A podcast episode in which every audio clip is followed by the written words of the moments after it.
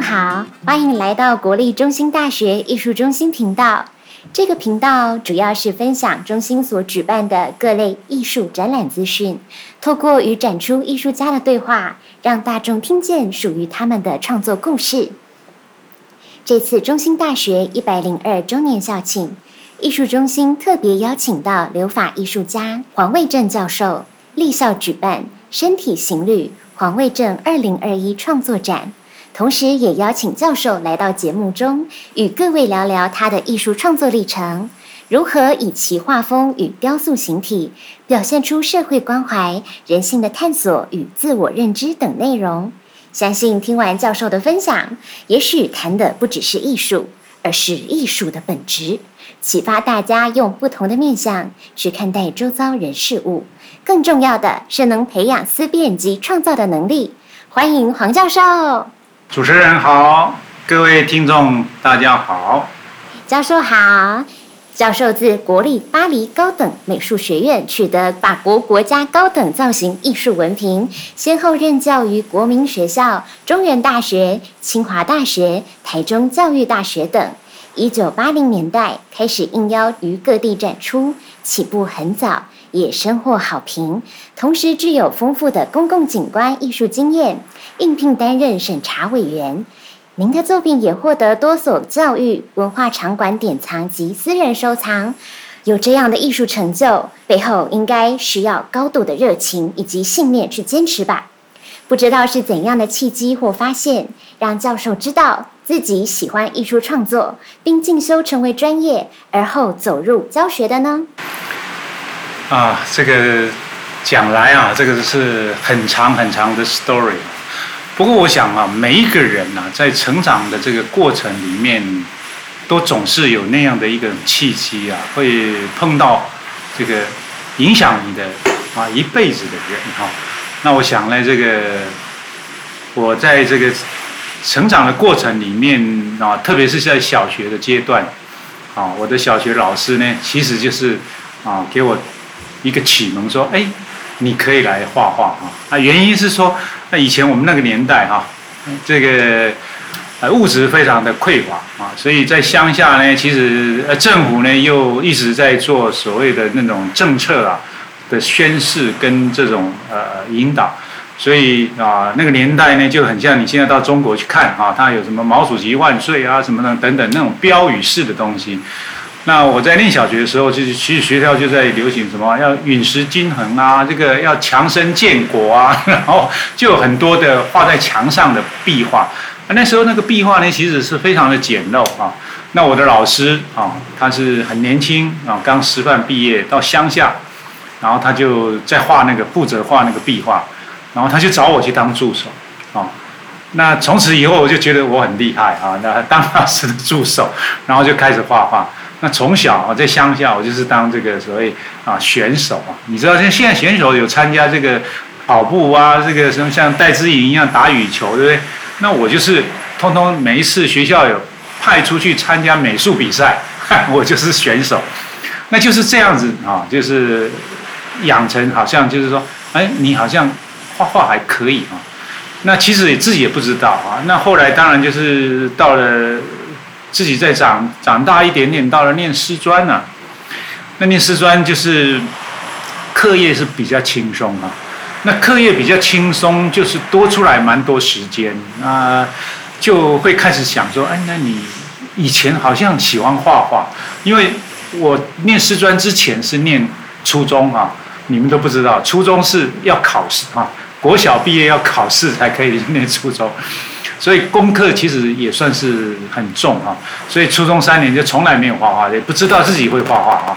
然后到了师专，我又才开始再重新看到，哎，那我应该要找回我自己喜欢做的事情，所以又开始在画画。所以是这样的一个一个因缘际会，然后就是。啊，自己持续去去听自己心里头的声音啊，所以找到这个喜欢画画。那当然，画画这件事情也不是那么简单哈。那一开始我们会觉得说，画一张漂亮的画挂在墙上，或者参加展览得个奖，我就会觉得很骄傲，自己很。其实好像不是哈。那原因也是因为当时我在念师专的时候，我参加了中部展啊，现在的中部展已经六十几届了。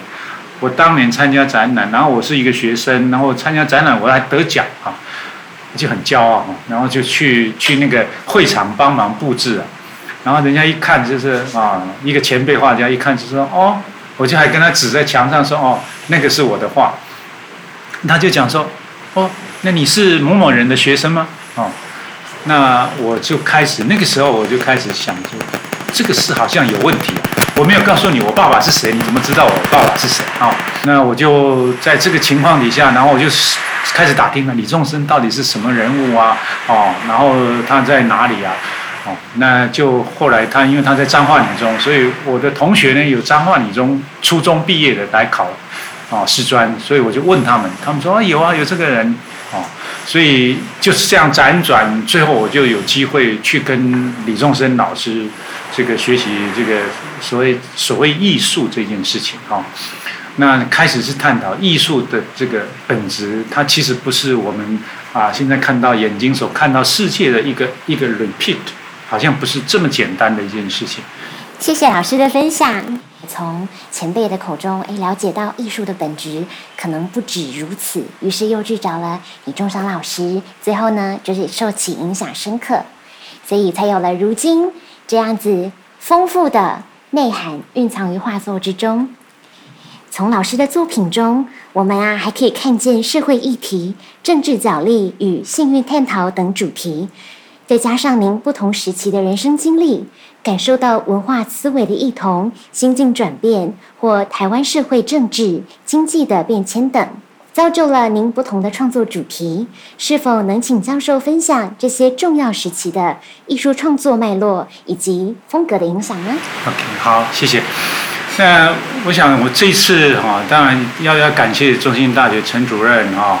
还有婉芝他们啊，都很大的这个协助，我深深的体会到，这个艺术教育或者是艺术这件事情呢，要去推广的，不是那个那些搞艺术的人啊，而是在门口徘徊的那个百分之七十啊，他看到这个里面有的画，他从来不会进来的人。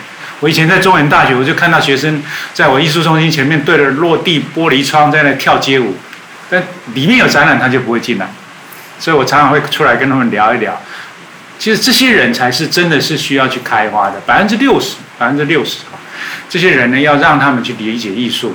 那我是在这样的一个想法跟心情里面呢，我来中心大学办展，所以我就想说，那这个展览呢，我应该有一个比较完整的呈现，能够希望让看的人呢，能够在这看完这个展览以后，对一个艺术啊，这个一个人呢在搞艺术，然后呃，也也坚持了这么久啊，四四五十年的时间。那到底有什么东西值得跟他们分享啊？那他看了这个东西，到底会有什么样的一种一种回馈啊？这个大概是我我的我的初衷啊。所以我就在这个展览的时候，我就就希望说，能够啊，把我这个啊几个这个从开始画画啊，一直到现在啊这样的这个几个不同阶段的作品呢，啊，有一点象征性的啊，把它拿出来。那重点当然还是在。这个二零二一年哈，这个新的作品，因为艺术其实是一直往前走，啊，它也是会跟着生活、跟着环境、跟着你的你的遭遇。明天要吹什么风，其实你不知道，但是明天有明天的风啊。这个我的老师林之书讲，明天有明天的风呢，它会带来新的创作。在后来我毕业之后啊，我回到台湾，那台湾呢，因为呃，我从来就是知道我的艺术作品。啊，是有深度，但是它没有市场啊。这所谓没有市场，是是因为我们台湾基本上在看画啊，大部分的人还是看漂亮、好看哦。他不会买一张画回到家里看着自己头都痛，或者是看到就觉得这张画啊，也不晓得摆哪里，呃，怎么会画这样的东西哈？那其实我作品有很多是这样，还有谈人的内在啊，比较啊深刻，或者是比较在在呃，就是不太容易去。捕捉的这样的一个一个范围或者这个题材，哦，那这个也我常讲的就是艺术很可贵的东西，就是在找寻现实跟非现实之间的那个藩篱啊，因为你看起来是现实，可是它其实是一个非现实啊。那这个里面呢，其实是一个非常奥妙，而且很能够吸引人的这样的一个，我看到很很很。多电影、很多小说，其实都是在探讨这一块。好，那那我我也企图哈，透过视觉的艺术，能够在这一方面呢，啊，能够啊有所这个探讨。啊，大概只是我作品的这个层面上。那我相信这个大家有机会来看，啊，应该会有一些呃各自不同的这种感受。啊，希望是这个样子。好，谢谢。我们谢谢哎，老师分享了从目标是让百分之六十的路人能够愿意走进艺术的殿堂，对艺术产生兴趣，到老师的重点就在要不断的与时俱进，推陈出新，但是绝对不是计划性的生产，而是就像老师刚刚说的，明天有明天的风，每天吹起的风滋生了不同的艺术的养料，然后产生了不同的作品。那谢谢老师跟我们分享这么多关于创作方面老师的心路历程，以及让我们能够在看作品的时候，以老师的视角能够去切入作品，更加了解其中的意涵。想请老师各举几件展品，为我们阐述背后的观点或者是画面故事，做个导读。尤其是最新的《疫情志》系列，十分贴近我们现在的生活。好，呃，我想哈，这个。在还没做单件作品的一个背景说明之前啊，那我倒想跟大家做一点分享，就是怎么样去接触艺术这件事情啊。那我们常常会觉得说，哎，这个艺术我不懂啦，我不会啦，我看哈，所以开始会觉得说，好像艺术跟我们非常遥远啊。那其实艺术家是提供一个平台或者是一个媒介。那这个媒介跟平台出现之后呢，那就由观者来看。那今天我们在看画的时候，第一个你也不要担心说，哎，我看不懂，啊，或者是哦那个东西很深奥，那你完全把它放空啊。那你要看这个每一个艺术家的这个创作，当然不太一样。有的人很重视所谓辨识度、图像、形象、意义的描绘。所以他可能就是说，我画 A 就希望你看到就是 A，啊，他画 B 就是 B，那他会非常在乎，或者是他会花很大的心力在做形体的描摹。那观众呢，就当然就很容易就看到说，哦，我是看到大礼花，啊，我看到一朵云，等等啊。但是这个还是在看到一种象征物象而已，他没有进到心里啊。那其实看画这件事情呢，看艺术这件事情呢。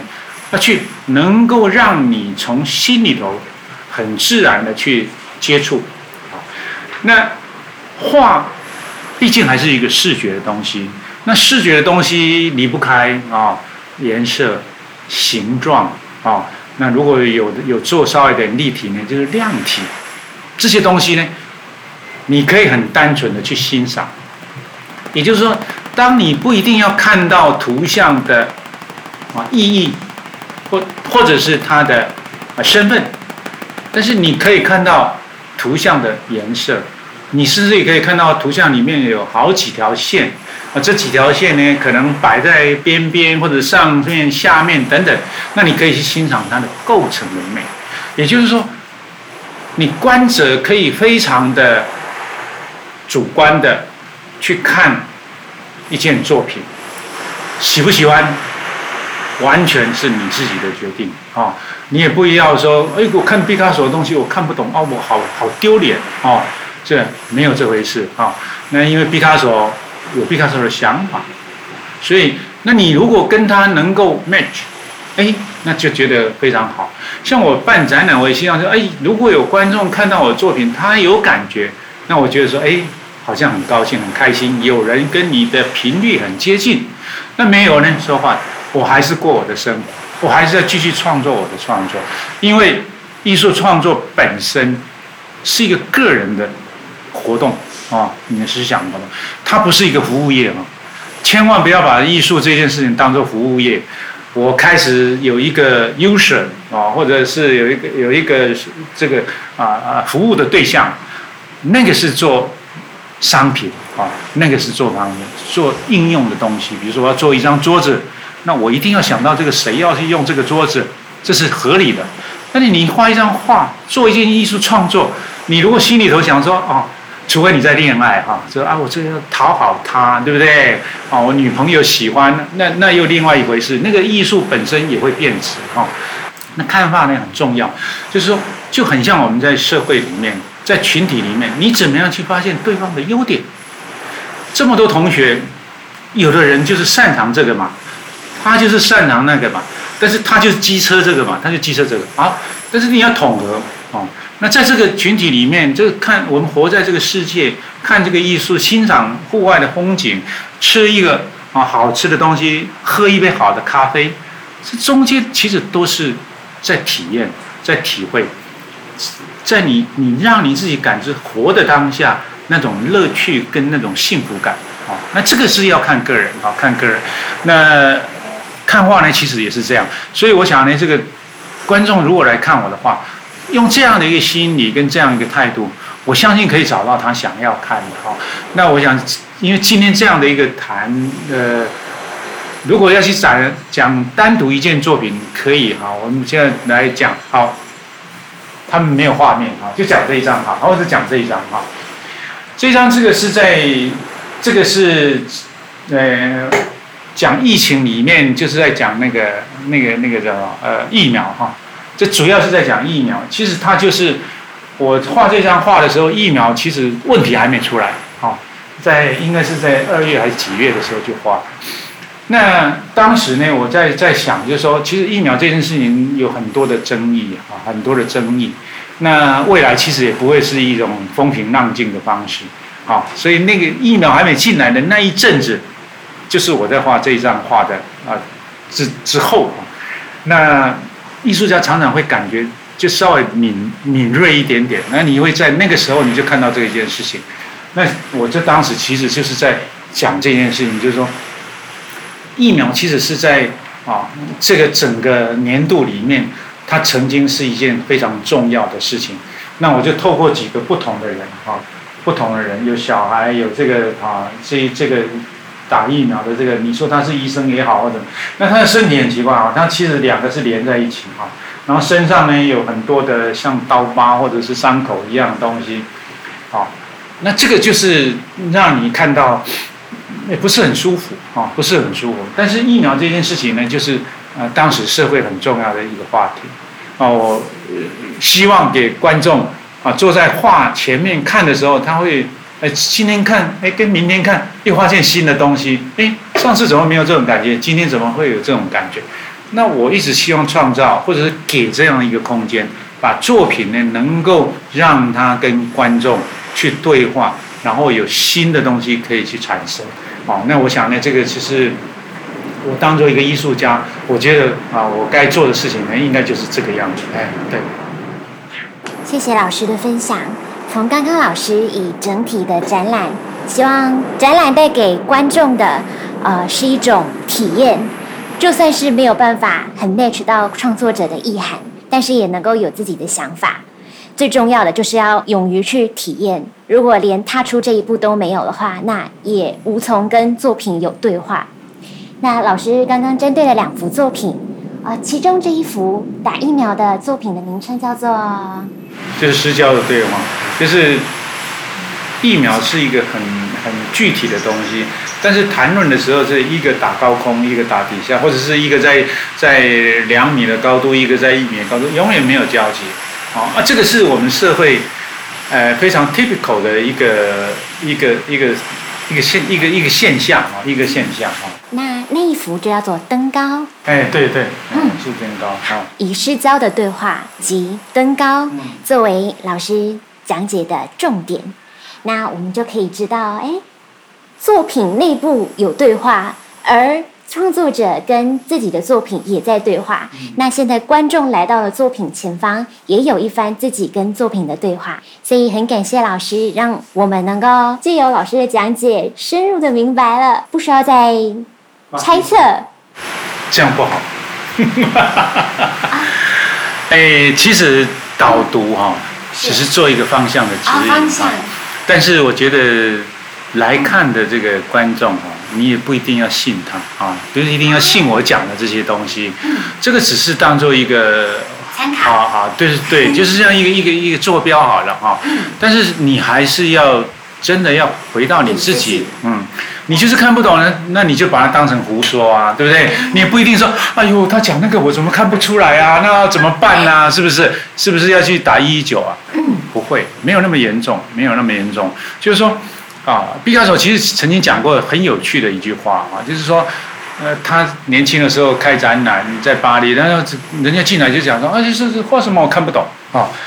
毕加索就很火了，他就想说，哎，兄弟，我画了这张画，画了一个月啊，对不起啊，你进来到现在还不到三十秒啊。如果就用时间的量来做对，来来做做比较，你画三十秒，你要懂我一个月，那未免太不公平。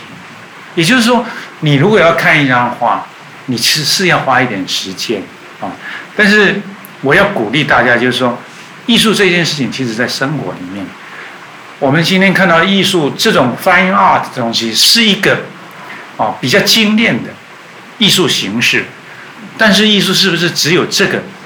绝对不是啊！艺术呢，其实是包罗万象，在我们的身体能感知的这整个外在的环境，随时都有艺术的存在。那这个就是要看每一个人怎么去体验。像今天两位这个啊来做这个声音的采集，那他们对音非常的理解，而且非常有专业。那他们当然就是这样做，所以他们在走路的时候，他可以听到很多声音，可能我们都忽略到的。哎，那这个我相信呢，性向是可能，或者基因是可能之一啊，但是它不是绝对的。我相信他们花很多时间，很多的接触，那就很像我喜欢喝咖啡。咖啡今天你如果不常喝，你绝对不知道咖啡妙在哪里，它精炼在什么地方。哦，像有的人喜欢球赛，那看球赛他就哦，这个朗朗上口，所有东西这个如数家珍，他对下一个球他要投什么棒球他都知道，对不对？哦，他会猜测这个投手可能怎么样。让我们看见哦，打到红浪，然后才拍拍手，哦，很厉害，很厉害，绝对不是啊！那过程里面啊，他选手怎么配球，头部之间怎么样去配啊？怎么样去跟打击的人去做啊？心理的这种这种征战啊，然后去去死炸也等好，那里面他其实就很多的战术啊。那这个就是当你理解的时候，你看东西就越看越细。啊，那不知道的人就看热闹了。哦，很多人开场哦放烟火啊，对，那这个都无妨，因为人毕竟就不同。啊，如果都那么厉害，那大家都当专家，那还得了啊？所以我觉得，就是每一个人尊重自己，然后就是敞开心胸去接触艺术，在生活里面随时都有。你可以从你比较容易接触、比较容易感受的那个面向去介入。慢慢的深刻以后，你自然你就可以跨界，你可以 beyond 到别的地方，那一样是能够去体会艺术这件事情啊。那我相信呢，这个啊艺术中心在大学之所以存在，很重要的，其实是要把好的节目带到家门口啊，让我们同学呢不要遮舟车劳顿啊，跑到很远的地方。我以前在中原，我就是用这种想法，我说我一年半。哦，四档很棒的展览，然后到学校来，同学不要离开学校，他一年可以看四个不同的展览，四年可以看十六个。好，那他有十六次展览看展览的经验，而且各式各样。那相信他到了社会去工作啊，事业有成啊，有一天心情很烦呐，他要解闷，会什么？他会想起来，哎，那好像看展览的那个当下会让我非常的舒服。那他就有可能啊，带着妻儿啊，啊去美术馆啊逛逛画，然后听听音乐会，那这个就是很棒的艺术的这种这种养成跟接触。那我相信呢，啊，这个艺术中心的存在很重要的这个使命呢，应该也是在这个地方。所以我也跟啊来看的啊这个观众做勉励呢。啊，或者是做分享，其实也是尽量朝这个方向。今天我们都没有谈啊，艺术的流派啊，啊，艺术是怎样怎样的，那个那个不重要，那个是要 艺术史的人，啊，要写什么东西的人，他们需要再深刻一点去深化。那一般我们来看画的时候，其实我觉得这样就够了，能感受、能体会，甚至于能讲出来，你看到什么东西？那为什么会有这种感受？能够表达出来，我觉得就非常非常的棒。非常感谢老师的再次分享。就像是刚刚老师所说的，其实我乍看这个画的时候也有自己的想法，但是因为老师刚刚的讲解，我又有了一个更深刻的。属于哎，听说了老师的说法之后，再融入我个人的想法之后的表述。虽然刚刚老师很谦虚的说是一个参考，但我也觉得这也算是一个捷径，让我似乎又更理解了、更接近了艺术的一步。所以我们真的很感谢老师能够跟我们谈论这么多对艺术的期待，甚至是希望观众对自己也有这份期待，慢慢的从接触的艺术累积对于艺术的了解，然后最后能够融入生活之中，变成自己的一部分。那老师刚刚也从这个说明之中，我们可以看到最原始赤裸的身体，褪去了包装还有外衣，诠释身体的各种样态。那从作品中的异色情调，还有这个诡谲的空间，可以感受到批判意识的存在，描绘出心理底层的情欲到表层社会现象的议题，比如说近期观察疫情期间的处境、复杂的权力思维等。直面观者的内心，开启了一场深度的思考，面对自我，还有走入群体的对话。欢迎大家到展场找寻刚刚老师介绍的作品，还有很多我们要靠自己去发现的作品，搭配老师的解说以及自我的解读，我们能够更加感受到画面的故事性，甚至也可以带给自己省思的空间。那教授创作主题十分的鲜明独特。加上浓厚的色彩对比，空间透视感的应用，构图氛围的营造，达到了议题所传达的感受，美感与真实并存。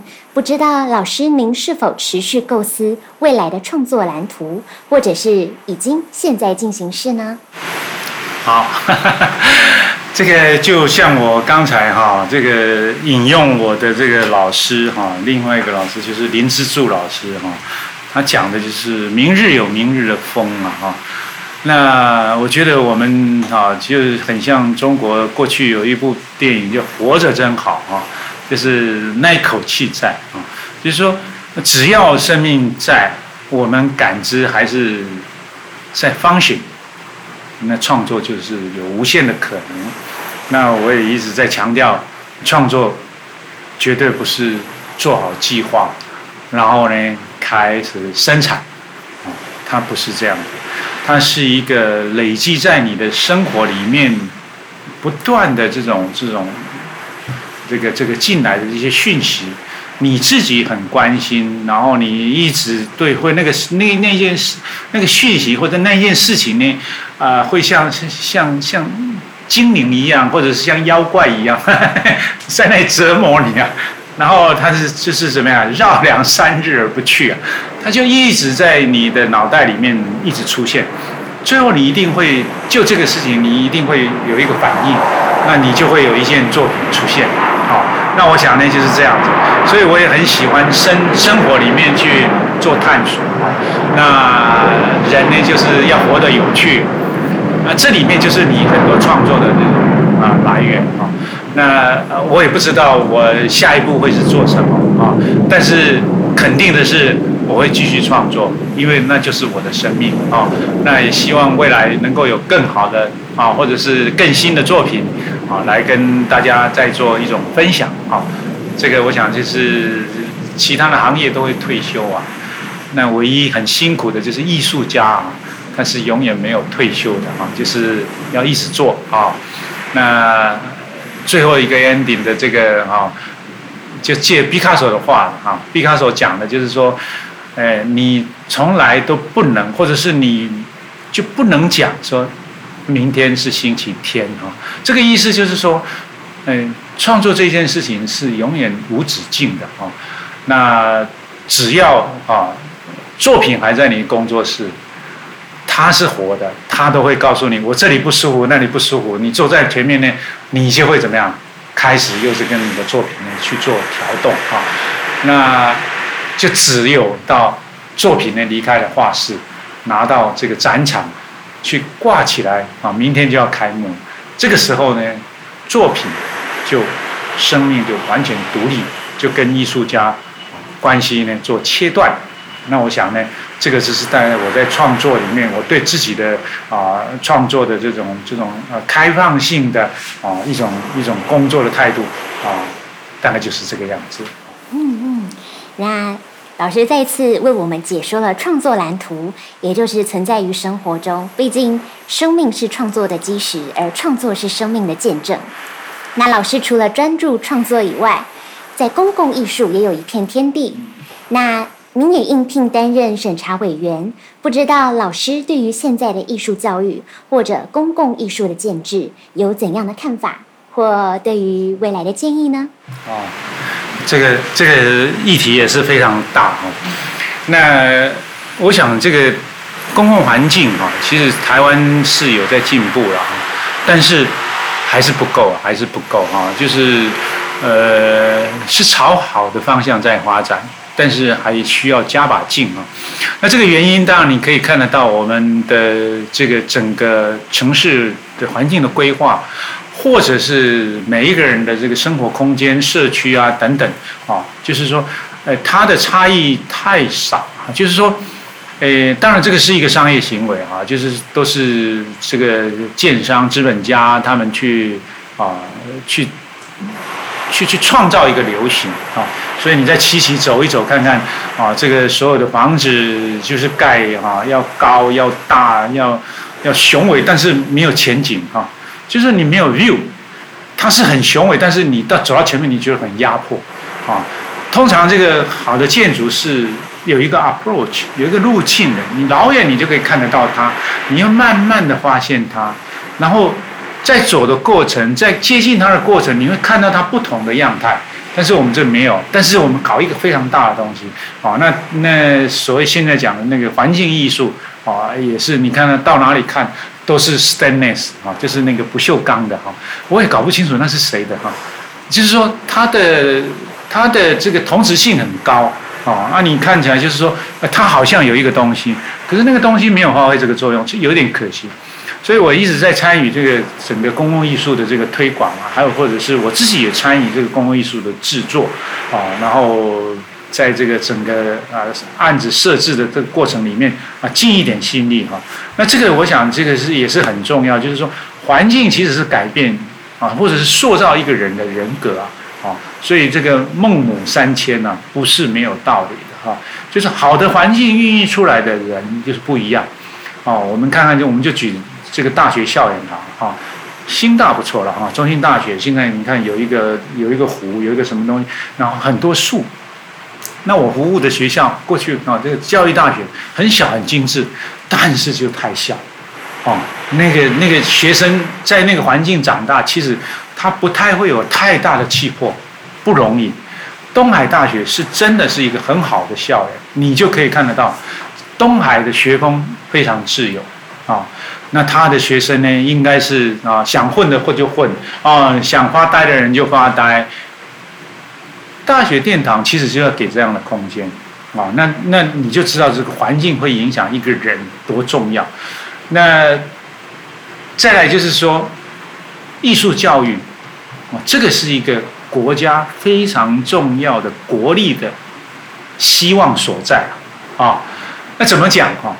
就是说，如果你的国民充满了美感，那你的社会呢，一定不会差到哪里去。你的国民如果每一个人对美都没有感知，你说这个社会会好到哪里？我也不太相信。哦，这个是是是相对的哈。那所以你可以看到社会的发展，历史系的同学很清楚哈。这个变迁里面就是先知温饱。吃了温饱之后，他才会开始讲说：“哎，我来盖个好房子，嗯，再来我要什么呀？啊，穿一个好衣服，然后做一个好庭院，这个都是一个文化慢慢累积以后，它才会有这个层面出来。那我讲说，艺术教育其实是在培养我们的国民呢，有这样的一种感知，甚至将来有这样的一种能力啊。那美感或者是艺术教育的。”努力，或者是所要聚焦的去培养我们国民的能力，绝对不是像我这样来画画。这个是少数人，要培养的是那个普罗大众，每一个人第一个他能够欣赏画，他能够辨识好看不好看啊，他能够哎穿衣服的时候，他是能够想到说，哎，我要怎么样去搭配颜色啊？那我打理我一个人自己的时候，他有什么样的一个想法？哦，这个我想就是一个一个很基本的国民美感的一个素质的一个呈现。那再扩大，每一个工人他都是会在社会他要担任一个生产的角色。你可能是一个司机，他可能是一个厨师，另外一个人可能是一个做做工厂的这个作业员。好，Anyway，那这些人如果有美感之后呢，他就知道。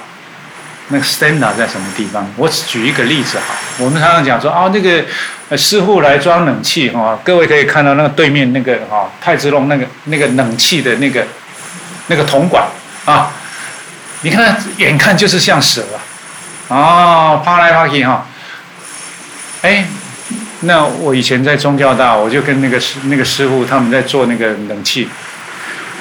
三台冷气，它弄的这个好像这个高低，这个五线谱一样，有高有低。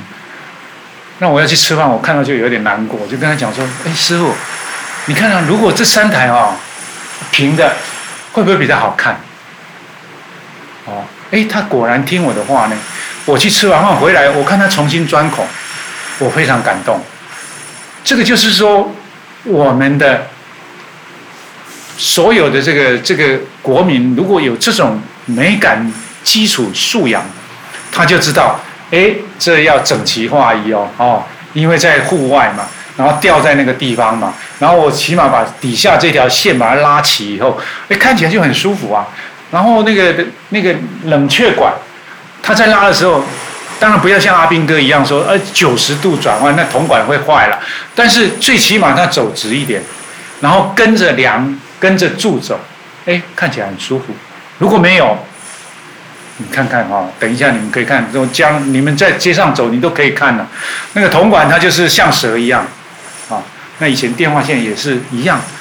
那我曾经跟那些人讨论，一空，阿里西在啰嗦上，冷气也冷得好啊。哦，他认为说冷气会冷，这是我的责任。啊，那个，don't care。可是。对不起，我们在看这个环境的时候，那个是我的感受，我的视觉，那个是 impact，让我不舒服。但是如果所有老百姓有敏感度，他就会觉得这个不应该。那你想看看，将来我们国家在生产这个做 IC 也好，做好做这个杯子也好，或者是磨咖啡、上咖啡或者来服务你的人，都有这种感知的时候，他就知道，哎，这要怎么去弄。哎，那就不一样了，啊，所以我们会喜欢日本的产品，喜欢意大利的产品，喜欢法国的产品，为什么？